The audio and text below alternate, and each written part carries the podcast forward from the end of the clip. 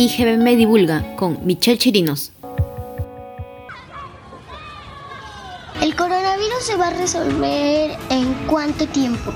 Es que yo espero en mayo 7. Es que en mayo 8 es mi cumpleaños. Si el jabón mata el coronavirus, ¿por qué no hacen vacunas de jabón? Los niños siempre realizan preguntas, tienen esa curiosidad científica. Pero ¿qué pasa cuando crecemos? ¿Por qué dejamos de preguntar? Lee, comprende, curiosea, enseña, pero sobre todo, nunca dejes de aprender.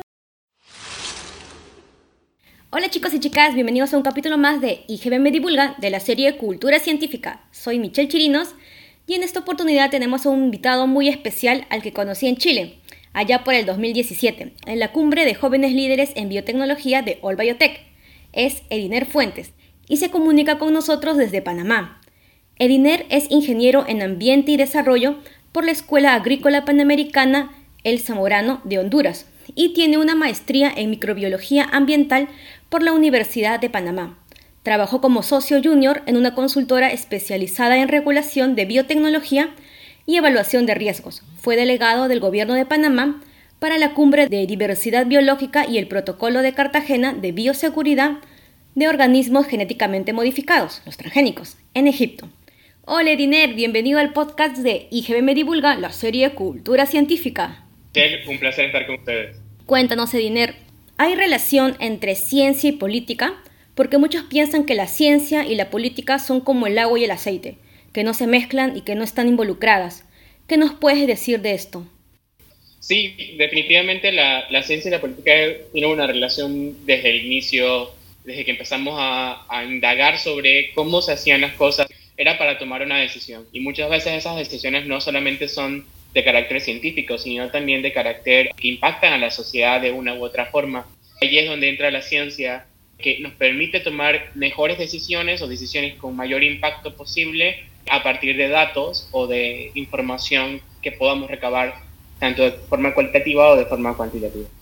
¿Qué es para ti las políticas públicas? ¿Cómo estarían relacionados?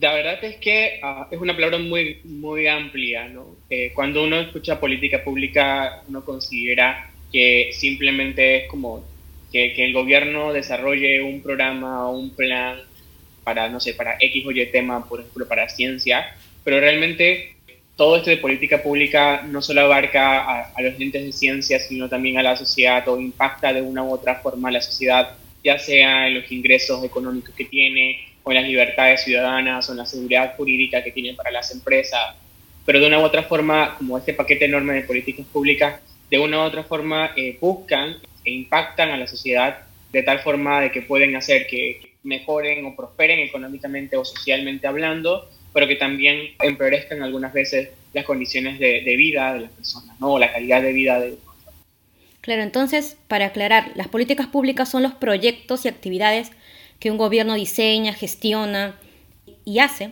considerando las necesidades de su sociedad y por tanto son un término más global, ¿verdad?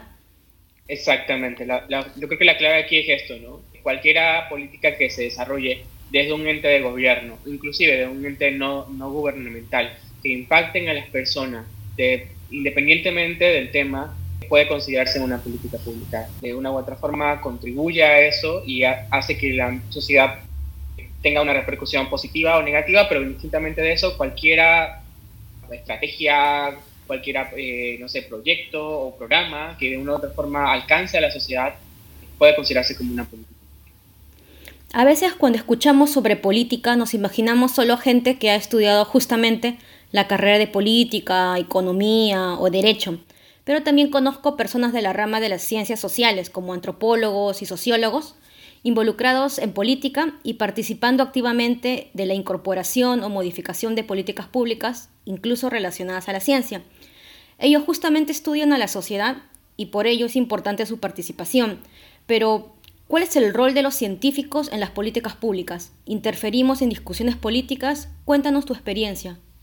Claro, mira, yo creo que el punto clave de esto es que entendamos que desarrollar cualquier política o la sociedad como la conocemos es una sociedad multicultural y creer que una sola área puede abordar todas las demás o puede ingerir en todas las demás es algo que como sociedad hemos venido trabajando por muchísimo tiempo. tratar de incorporar la mayor cantidad de opiniones posibles para mejorar las condiciones y creo que eso, de eso se basa un poco la democracia, de escuchar un poco a varias voces alternas que nos permitan desarrollar una actividad o una política que tenga mayor impacto, el mayor impacto posible, o maximizar los recursos que tenemos en la sociedad. Entonces partimos de que, de que en esta necesidad de, una, de un desarrollo, una comunicación, una discusión multicultural y multidisciplinaria, los científicos tienen un rol muy importante dentro de ello. ¿no? Por mucho tiempo, estos últimos años, hemos, eh, los científicos han estado detrás del desarrollo de, de políticas basadas en evidencia científica, pero esto tal vez no es del todo cierto porque se requiere más que evidencia para poder tomar una decisión. ¿no? Hay que entender que el rol de político, eh, hay unas personas que se especializan en ello, que son profesionales en ello, que se forman en ello y que tienen esas habilidades, pero que ellos requieren apoyo no solamente desde el punto de vista político, sino también, como tú lo acabas de decir, del perfil social de los antropólogos o de los sociólogos que contribuyen a entender un poco el carácter de las poblaciones, sino también de qué es, lo que nace o qué es lo que provoca o cuál es el impacto de esa ciencia o del seguimiento una vez desarrollamos la, política. Y ahí es donde entran los científicos, no solamente los que son encargados de, acumular la información, de revisar la información antes de la política, antes del desarrollo de una estrategia o una política, sino también de darle el seguimiento particular a esa, a esa política que ayuda a identificar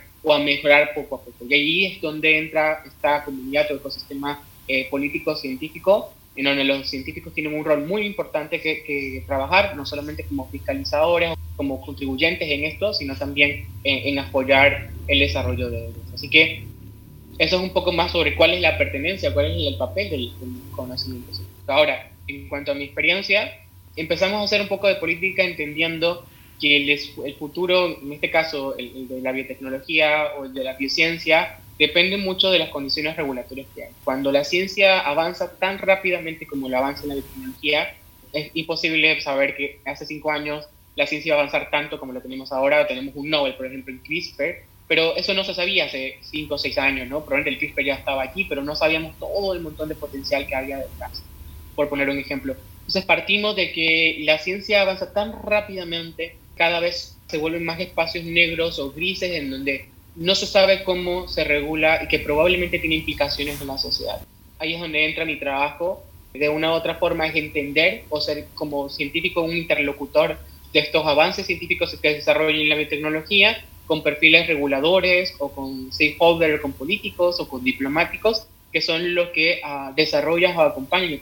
Entonces, cuando empezamos a trabajar esto en 2014, entendíamos que necesitábamos desarrollar un proceso no solamente eh, hay un tema, por ejemplo, de tecnología que es muy bueno, que también tiene un poco de, matemática, pero también de política, que es evaluación de riesgo. Y la evaluación de riesgo es un área muy completa que requiere de un trabajo multidisciplinario, pero un trabajo mucho, no solamente de revisión antes de una liberación, por ejemplo, de un transgénico, sino también de, de esa parte de comunicación a la sociedad, de comunicación del riesgo a la población. Y aquí es donde entra un poco la política y empecé a trabajar en esto en el 2014, inicialmente con una evaluación de riesgo que hicimos, y luego poco a poco me fui insertando más y entendiendo cómo se estaba regulando esto a nivel internacional y a, nivel nacional en nuestros países para, para poder desarrollar una mejor estrategia que aproveche las oportunidades que ofrecen estas ciencias o estas fronteras científicas, sino que también uh, sean seguros con la sociedad y también de forma bioética con todos los avances científicos. Genial. Por otro lado, siempre que escucho de políticas públicas relacionadas a ciencias más, lo acabas de mencionar, siempre se menciona lo que es diplomacia científica. ¿Qué es la diplomacia científica y cuál es el rol del científico en esta área? ¿Podrías también contarnos algo? Claro, la verdad es que eh, a partir de estas discusiones o fronteras que se han venido, venido ah, avanzando, no solamente en tecnología, sino en otras áreas, inteligencia artificial, por ejemplo, o terapia génica, o un montón de áreas que son fronteras de la ciencia. En esas áreas de las fronteras de la ciencia, muchos de nuestros países, eh, al menos en Latinoamérica, no tienen las capacidades instaladas o no tienen los expertos capaces para poder abordar esto, no solamente desde el ambiente científico, sino también del ambiente regulatorio o del ambiente diplomático.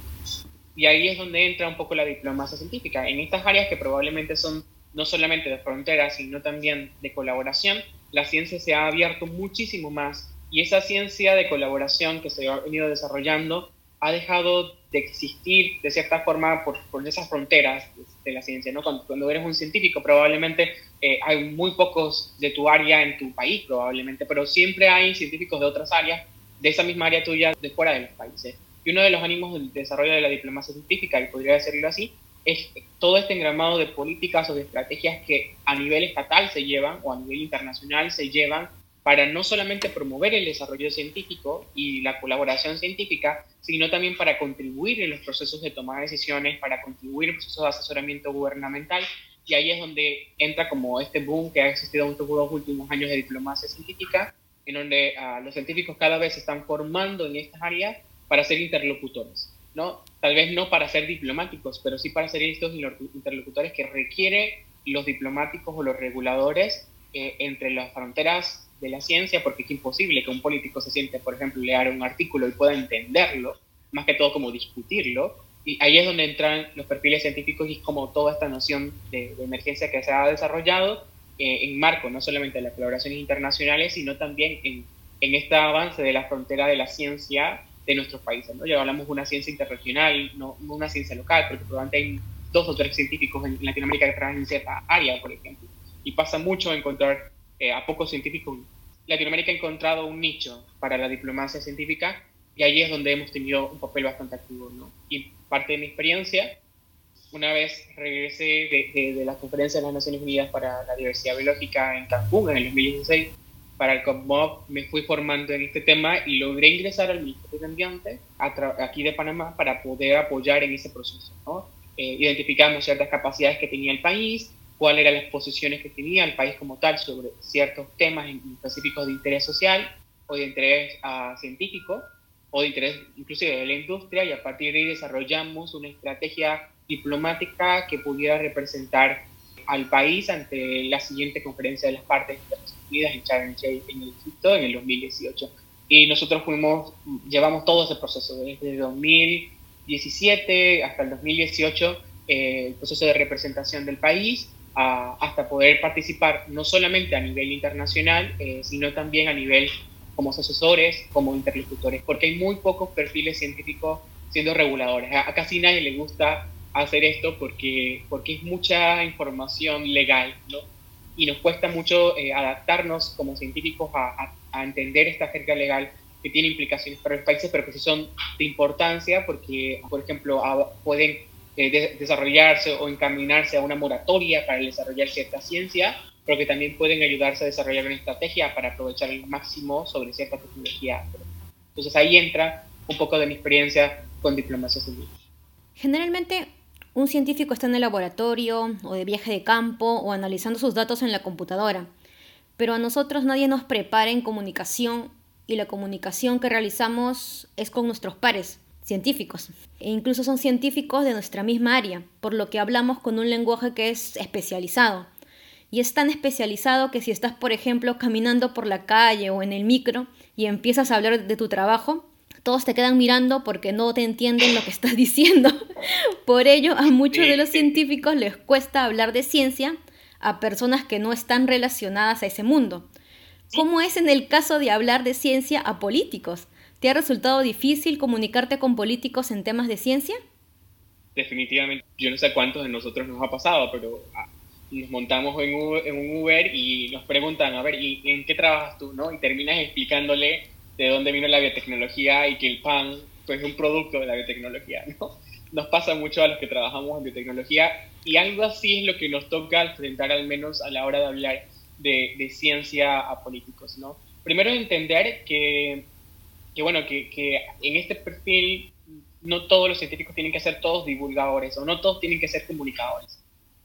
Yo creo que es un papel importante de entender que, como decíamos, he dicho, zapateros a tus zapatos. Hay perfiles de los científicos que tienen uh, mayores habilidades para ello y ahí es donde tal vez podemos aprovechar al máximo, ¿no? Pero también hay comunicadores científicos, o sea, hay eh, de periodismo, expertos en periodismo que de una u otra forma se forman en el área y son comunicadores eh, natos y, pueden también ayudarnos en este proceso. Yo creo que no es un proceso solamente de, de los científicos tenemos que hacerlo todo, ¿no? sino es un proceso donde tenemos que apoyar a que el proceso se haga. Ahora, en esos perfiles que de una u otra forma los científicos contribuyen o se van formando en, divulgación o en comunicación científica, es importante entender que, que, es complicado poder sentarse, les decía, no te vas a poner 15 minutos a, al frente de una, a, hacer una presentación a un grupo de políticos porque a los 5 minutos se van a quedar dormidos. O sea, probablemente van a estar revisando el celular o no van a estar al tanto, no van a entender lo que tú estás haciendo. Yo he estado en más de unas de las sesiones donde invitamos a científicos a hablar con políticos y se tiran una presentación enorme sobre todos sus desarrollos, pero al final el, el político no entiende realmente cuál es el impacto de eso. O sea, no comprende cuál es ah, el avance que realmente se está haciendo con ese proceso científico que, que ha sido desarrollado por el científico. Entonces, partimos de que eh, no podemos hablar con el mismo lenguaje técnico con ellos, de que hay que utilizar, hay muchas maneras ya descritas por, por, el desarrollo político en esto, de desarrollo de memorándum, por ejemplo, se forman habilidades para generar memorándum cuando un político lo pide, o sea, pide el asesoramiento de un grupo científico como peritos o para desarrollar memorándum y que dé una decisión. Y muchas veces cuesta, yo creo que sí, una de las anécdotas que me ha pasado es que me decía, a ver, me respondían, me hacían una pregunta con una comisión política, tiene que decirnos si es así o no es así. O nos decían, tiene que asegurarnos que va a ser 100% así. Y yo le acuerdo de haberles dicho, es que como científico no puedo yo decirles a ustedes que esto va a ser 100%, 100% ¿no? El científico que le asegura eso, la ciencia, de cierta forma, hay un el 99.99, como, como científico es antiético, diría yo, asegurar el 100% de las cosas, ¿no? Y ese es un proceso que cuesta mucho entenderlo para los políticos. El político quiere una decisión, quiere, quiere saber si tiene que irse por aquí o quiere irse por el otro lado, pero nunca entiende que la ciencia es un proceso cambiante, de que hay información de hace dos años que estás desfasada por completo y que probablemente hace dos años era cierto, pero que ahora es falso. Y pasado mucho, por ejemplo, con, con todo el tema de las vacunas, ¿no?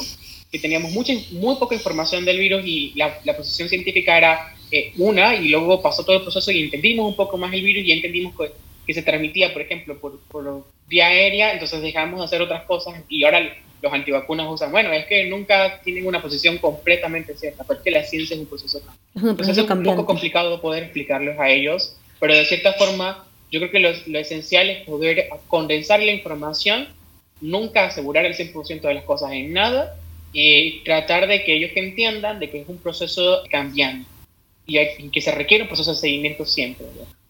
Mencionas que trabajas en el área de biotecnología. Yo también soy biotecnóloga. Pero para nuestros amigos que no lo son, ¿nos podrías decir en forma sencilla qué es la biotecnología? Uy, creo que esto es una pregunta muy complicada para todos los que somos biotecnólogos. Realmente hay una gran cantidad de tecnologías que podríamos llamar de, biotecnología. Sin embargo, yo creo que las aplicaciones que se desarrollan, impactan, que aprovechan los recursos naturales o inclusive los productos biológicos para generar un subproducto o un producto final con mayor valor agregado o nuevas cualidades.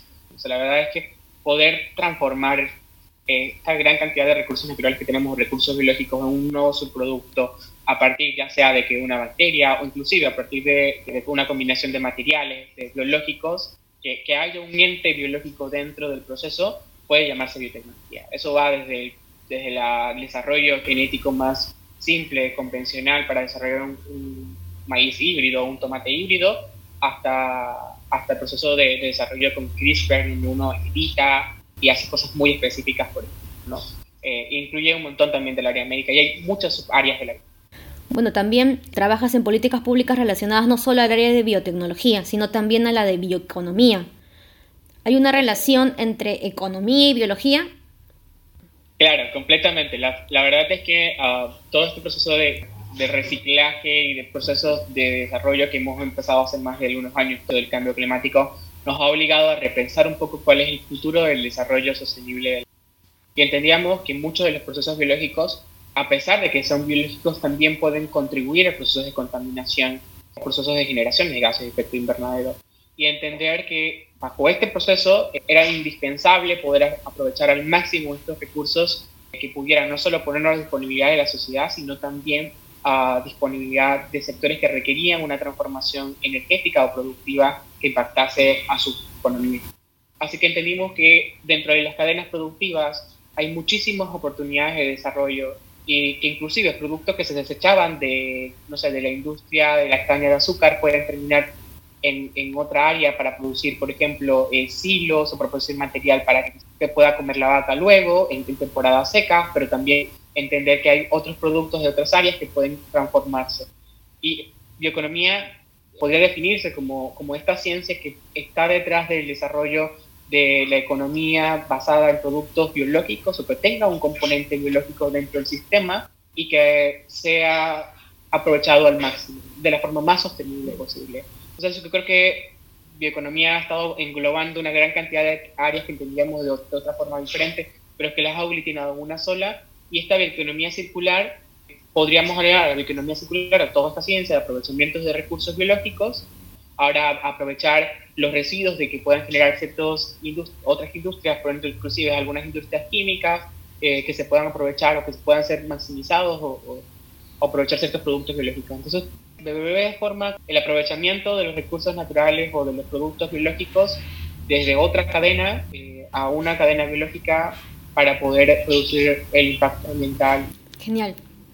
¿Cómo y cuándo te diste cuenta que te interesaba el tópico de política y ciencia? Yo creo que cuando uno de los, de los consejos que me dio, me dio una de mis mentoras de formación me decía, la verdad es que eh, yo no quiero que sufran lo que yo he tenido que sufrir como científica. Para resumir cuentas, eh, a, finales de, los 90, eh, ella era una muy buena científica, es una buena científica todavía, que desarrolló una variedad transgénica resistente, un, transgénica de tomate resistente a virus. ¿no? Y yo recuerdo que me decía, Eviner, la verdad es que ese este desarrollo tenía esta variedad desarrollada y todo lo demás, pero cuando hice la evaluación regulatoria me di cuenta que eran mínimo 20 años para la liberación ambiental y casi 10 millones de dólares para que se tuviera que llegar a ese producto al mercado. Eh, cuando el producto realmente no era necesariamente para la industria, sino para pequeños productores que sufrían convencionalmente con virus en tomate en Honduras. Entonces, cuando ella me presenta todo este caso, me decía, yo no quiero que ustedes, las nuevas generaciones, se enfrenten a esa misma barrera que yo he tenido que enfrentarme. Y la verdad es que entendí que el trabajo que ella hace todavía en un tema regulatorio, porque tecnología era tan importante como cualquier otro científico, porque los científicos nos sentamos muy exclusivamente en que tenemos que generar productividad científica, tenemos que sacar este paper, tenemos que sacar estos avances o este proyecto de investigación, pero nunca entendemos qué pasa luego de eso, cómo, cómo llegar ese producto al mercado. Y ahí es donde la ciencia aplicada conecta con la sociedad y por muchos años eso ha sido una barrera muy grande para los científicos, pasar al mercado. También porque las barreras regulatorias suelen ser muy complicadas. Así que entendí que, que, tenía que apoyar el proceso, que teníamos que hacer un poco, que tenemos que hacer algo diferente de lo que estaban haciendo antes en, regulación y en política, y que para ello tenía que ponerme, eh, como digo, la mochila al pecho y, y trabajar sobre esto, entender que, que eso se hace no en una conferencia, en un congreso científico, se hace en una cumbre política donde hayan stakeholders o diplomáticos o reguladores y que hagan entender a este grupo de políticos que la ciencia es indispensable para el desarrollo de la sociedad, porque no lo entienden o no lo comprenden. Entonces ahí fue como que empecé a trabajar en política y ciencia y me di cuenta que había un mundo. Cuando, cuando entro a esto, que hay un mundo detrás del desarrollo de la tecnología aquí, desarrollo de política, que mucha gente no entendía lo que se estaba haciendo y algo que pasa mucho, por ejemplo, en temas políticos y regulatorios, que cuando alguien no comprende algo, su primera reacción, tal como humanos, es tener miedo, ¿no? es, desconfiar.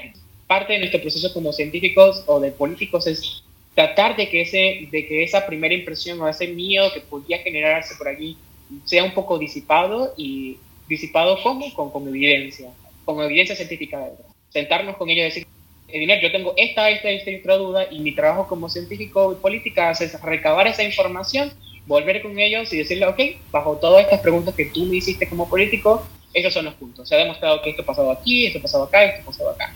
Es un proceso que toma su tiempo porque hay que hacer un proceso de revisión bibliográfica cuando uno trabaja una introducción, un marco teórico de un artículo. Toca hacer ese proceso. Ahora imagínense tener mil preguntas de una, en una sesión con políticos o con diputados del país y que te generen 25 preguntas que tú tienes una semana para buscar una respuesta a esas preguntas, porque eso es otro de los errores, ¿no? Creer que sabemos todo como científicos y no lo podemos saber todo. Partimos de que es necesario tener evidencia y ahí es donde entra eh, el rol de, de los científicos en política. Genial. Has hablado más de la relación entre científicos para ciencia y política pero para los que no son científicos ni pretenden serlo, porque no todos tienen por qué ser científicos, ¿crees que es importante para ellos, los que no son científicos, conocer la importancia de la relación entre ciencia, tecnología, porque también la abarca, y política? ¿Crees que de todas formas esta relación política-ciencia tiene un impacto en todos? Definitivamente. Yo creo que el, principal ejemplo que lo acabas de mencionar tú es entender, te decíamos, cuando la sociedad entienda que se requiere no el 1% del PIB de ciencia, tecnología e innovación en sus países, va a poder comprender que, y cuando la ciencia lo pida a, a, los políticos, entonces va a obtener un mayor impacto, ¿no? Porque yo creo que uno de los puntos cruciales es que la sociedad no entiende dónde se va ese 1% de ciencia, de inversión en ciencia, tecnología e innovación. Y cuando la sociedad se apropie de la importancia de la ciencia, tecnología e innovación para el desarrollo de los países, van a ser ellos mismos los que pidan y no los científicos. Ellos mismos los que pidan que se aumente el porcentaje de Producto Interno Bruto destinado a la ciencia, tecnología e innovación. Y para eso es súper importante que aquellos que no son científicos y que, claro, no, no tienen perfiles científicos, entiendan por qué se tiene que invertir en ello y cómo impacta esa ciencia en la sociedad, no solo en las sociedades locales, porque hay mucha ciencia básica que contribuye al proceso de desarrollo de los países, sino también esa ciencia que se requiere, que es aplicada, que, que llega a los campos y que, llega a, aprovechar las oportunidades de información para tomar decisiones en, temas climáticos, no hacerle difícil masticar esto a la sociedad, porque hemos estado en nuestra casita cerrada por completo sin salir de allí, sin enfrentarnos a la sociedad y sin poder comunicarnos hacia la sociedad. Y, alguien que no entienda esto, eh, o al que no sea un perfil científico, es importante que, que, pueda informarse, por ejemplo, de las investigaciones que se están haciendo en sus países, del impacto de esas investigaciones que se hacen, porque a nosotros nos obligan a hacer eso. ¿no? Uno al final en un artículo, de, las últimas frases, este es el objetivo de, mi, de esta investigación, y ese es un proceso que hacemos para cada cosa, y el último párrafo casi siempre es ese, ¿no? ¿Por qué se está haciendo esa investigación? Y entender ese por qué. ¿Por qué queremos desarrollar esa investigación y que la gente se apropie de esa data, que se apropie de los científicos, que vea a estos científicos como modelos de desarrollo, pero también que se haya esta conexión, ¿no? que no sientan esta barrera con los científicos de que no se puede comunicar, no se puede trabajar, ¿no? sino que, se, que, que, somos parte de la sociedad que somos parte de, la, que somos parte de ese proceso de contribución al desarrollo de nuestros países. Muchas gracias, Ediner, por compartir tus conocimientos y experiencia en esta área. Ediner nos deja claro que sí hay una relación entre ciencia y política, la cual es muy importante para todos, no solo para los científicos. La ciencia está en nuestra vida diaria, pero a veces no somos conscientes de ello. Bueno, amiguitos, será hasta el próximo capítulo de IGB Me Divulga, la serie Cultura Científica.